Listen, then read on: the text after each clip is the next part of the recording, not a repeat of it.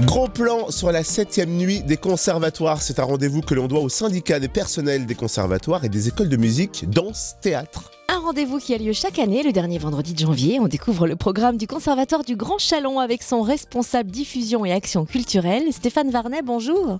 Bonjour. Une édition 2020 placée sous le signe de la créativité avec une nouveauté cette année, laquelle? Alors on a effectivement une nouveauté pour cette septième nuit, c'est qu'à 23h dans le, au niveau de l'espace restauration, ce qu'on appelle le bistrot des artistes, nous animerons un bal d'hiver animé par six artistes enseignants du conservatoire, accordéon, violon, tuba, clarinette, percussion et euh, saxophone. Et ces artistes enseignants vous proposeront, proposeront au public de danser sur un répertoire assez varié de danse, danse de salon, danse revisitée.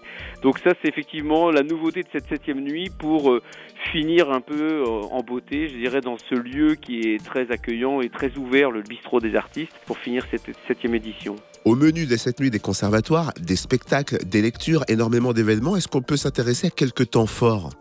Oui, alors euh, effectivement, euh, on peut s'attarder déjà à 17h30 à l'auditorium. Nous accueillons un orchestre à l'école corde. Alors qu'est-ce que c'est qu'un orchestre à l'école?